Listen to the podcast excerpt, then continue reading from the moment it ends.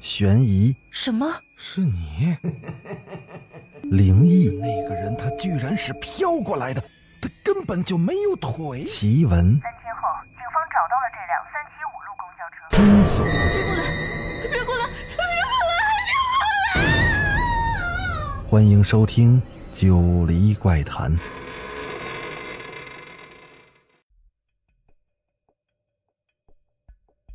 Hello，各位听友，大家晚上好，欢迎继续收听《九黎怪谈》。咱们上回书说到，楚楚轻轻的走进了病房，但是小莹却以为他是段斌。他解开了病号服的扣子，里面只穿了内衣，露出那雪白光洁的肩膀来。这时，楚楚慢慢的走到了他的床前。你的耳力真的很好。别人说失去了眼睛，耳朵就会变得灵敏，原来是真的。干嘛要别人说？你不也瞎过吗？的确，失去了眼睛，你仍想分辨这世界，于是那耳朵的功能就放大了十倍。楚楚坐在他的床前，盯着小莹那微笑的脸。我那时就从来没听错过我妈和我爸的脚步声，更何况男女走路的声音本来差别就大。少女的微笑慢慢的隐没了下去。怎么？你觉得我不可能给你男朋友看我的身体？你缩过头了，过犹不及。对不起，我只是想气气你。用这种方式。小莹似乎感觉到了对方并不喜欢这样的玩笑，于是岔开了话题。那个刺瞎我眼睛的人被抓起来了吗？没有。他是个警察，你知道的，警察是不会轻易怀疑自己的同事的。不过他们也在查他的不在场证明了。查的怎么样？他说自己那天的确是出去了，他去了书店，看了很久的书。但是那天是周末，书店里的人太多了，店员根本不可能记得来过的每一个人。何况他只是看，没有买。你们相信？他的不在场证明只是佐证。如果要证明他真的就是伤害你的人，小英，你必须告诉我们为什么？为什么他会选择你？你认识他吗？这个名叫王辉的男人。你说呢？我一个外来的打工妹，蝼蚁一样的小人物，会不会认识警察？我只知道警察是最能结识三教九流的人。你们在什么地方见过面也未可知啊。不，我不认识他。我这样的小人物，最怕给自己惹上麻烦，所以绝对不会去招惹警察。或许你当时并不知道他的名字，也不知道他是警察。你是在这个区出的事，偏偏他就是最近调到这个区来。那有没有可能是他怕遇到你，被你认出来？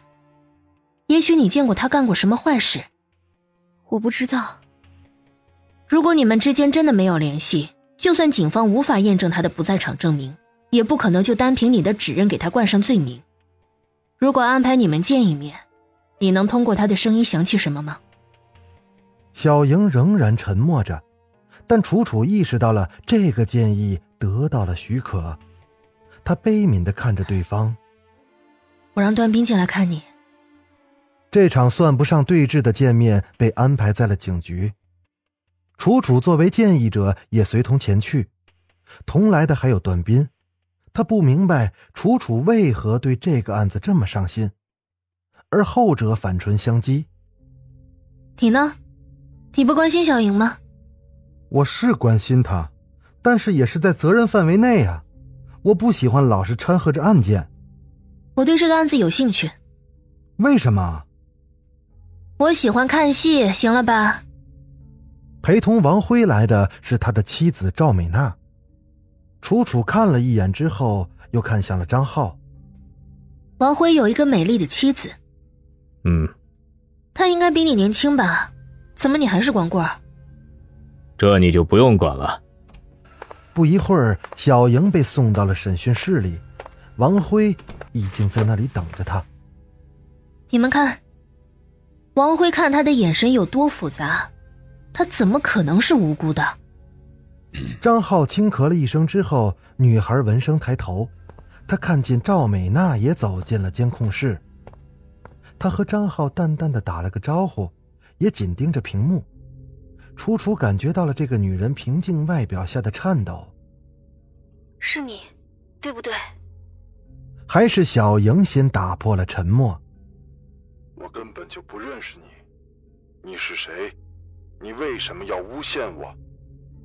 就是你，你毁了我，为什么要这样做？你不要胡说，空口无凭的，你眼睛又看不见了，你有什么证据就说是我刺瞎了你？那你有什么证据证明不是？听说你去书店了，谁能证明？我没骗你，我也没骗任何人，信不信在你吧。他转过脸来对着监视器，那表情是在说。根本没有对峙的必要，这是一张坚定不移的脸。王辉走出来了，赵美娜立刻冲上前去，丈夫握住了妻子的手。放心，我没事儿，我根本就没做过。任何一个看到他神态的人都不会怀疑他在对自己妻子说假话，但是小莹什么都看不到，她随后也从审讯室跌跌撞撞的冲了出来。听见王辉对妻子的保证，他发出了尖刻的笑声。你没做过，那天晚上你就真的什么也没有做。王辉猛地回头，所有人都看到他投向了小莹的那种厌恶至极的眼神。我根本就不认识你。这时，楚楚刷刷的翻看着桌上的档案。很快，他找到了自己想要的东西，然后他拍了拍张浩。如果我是你，我一定好好深究一下这个。你不能就凭这个？你知道我在想什么，对吧？我也知道你在想什么。相信我，他们之间有联系，他们之间的对话已经说明了一切。什么？他俩有肉体关系。复检显示，那晚小莹并未遭到侵犯，但是她的处女膜有陈旧破裂。她才十九岁，孤身在上海漂泊，不是因为这个城市特别，是因为她在这儿，而他，就是她的一切。你的猜测太武断了，根据呢？根据啊，嗯，感觉吧。如果不是太熟悉一个人的气息，他怎能在目不能视的情况下感知到他的存在呢？就凭一刹那的交集，你信吗？我不信。还有这些算不算？就算你毁了我，为什么要那么做？我没有骗你，我没骗任何人，信不信在你。楚楚模仿刚才二人的对话。你的意思是，王辉不愿小英破坏他的家庭，所以不承认两人的关系。嗯，他不认为自己对他有过承诺。所以他就刺瞎他的双眼，让他认不出他，这太匪夷所思了。您啊，一个人想让另一个人闭嘴，可以有成百上千的方式，弄瞎他的眼睛，用两根钢丝，你能想象那种情景吗？我想象不出，我只能想象一种更惨烈、更令人发指的方式。我只有最后一件事想要拜托您帮忙，是什么？那天晚上，我们虽然不知道在王辉身上发生了什么，但何不换一种方式？那天晚上，在这个城市到底发生了什么？小莹蒙在眼上的纱布终于被解下了，露出了少女原本美丽，现在却已经枯竭的眼眶。楚楚走到少女的跟前。医院可以为你装上一眼，装上给谁看？又能看到谁？王辉已经被正式羁押，他罪有应得，代价是否太大？什么？这儿一个，那儿一个，他总要选择一个。你知道他最后会选择谁？他选择承认与我的关系。不，他选择了他的妻子，从一开始就是。小莹用那空洞的眼眶对准了楚楚。你以为你知道什么？你什么也不知道。正相反，我什么都知道。你看不到那日他离开前看你的眼神，他好不容易有机会可以从头来过，但是你不肯放过他。王辉，他爱的是他的妻子，他恨你破坏他的幸福。他的幸福，他爱他的妻子。他最失落、苦闷的时候，他在哪里？他最需要慰藉的时候，他在哪里？他想对我招之即来，挥之即去。不，我不能接受。所以你苦心经营这一切，为的就是破坏他的计划。你赢了这一招，但却输了全局。那么，那天晚上。这个城市到底发生了什么呢？听从了楚楚的建议去调查的张浩，在得到令人目瞪口呆的结果时，发现楚楚对这一切并不感到意外。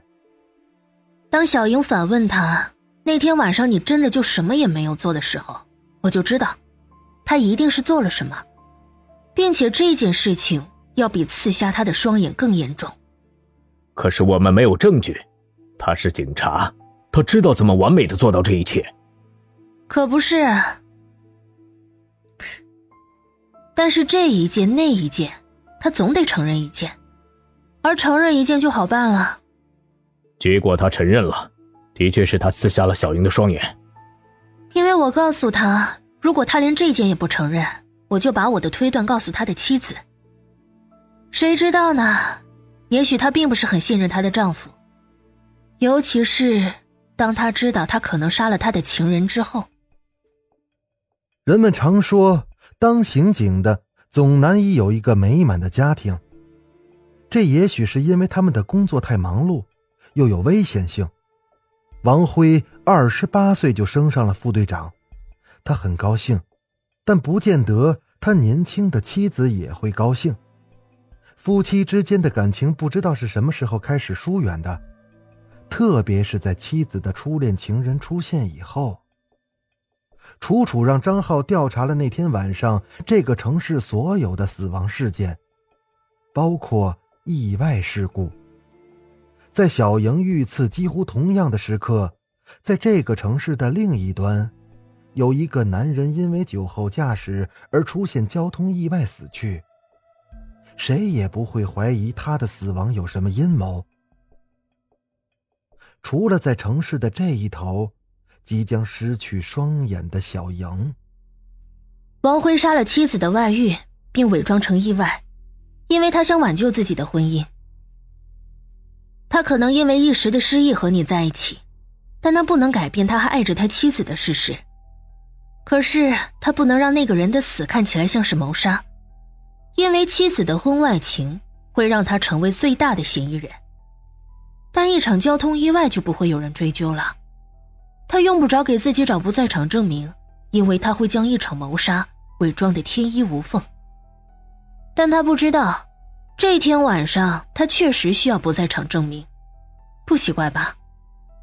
他选择承认刺瞎小莹，他宁可他的妻子恨的是背叛了自己的丈夫，也不愿他恨的是剥夺他爱情的人，因为。他爱他的妻子，他没有刺瞎小莹的双眼。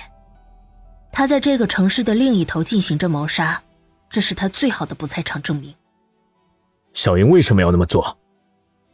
他用最惨烈的方式逼他将他俩的关系昭告世人，因为最糟糕的结果不是一段感情无疾而终，最糟糕的，是对方从未承认过。天慢慢的黑了下来。一眼望去，没有半个行人。小莹像往常无数次练习过的那样，在黑暗之中，慢慢的走到两条街外的小巷里。这是他最后一次演习。他并没有把握做到忍住剧痛，在真的黑暗之中仍然能完成这一切。那王辉呢？百里之外的他，是否今夜又能够做到呢？那谁又知道呢？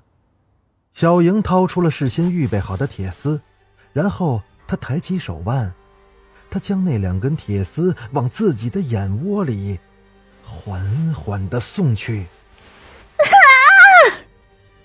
照不出他脸上决绝隐忍的神情，锐气入眼的那刹那，剧痛令少女全身发抖。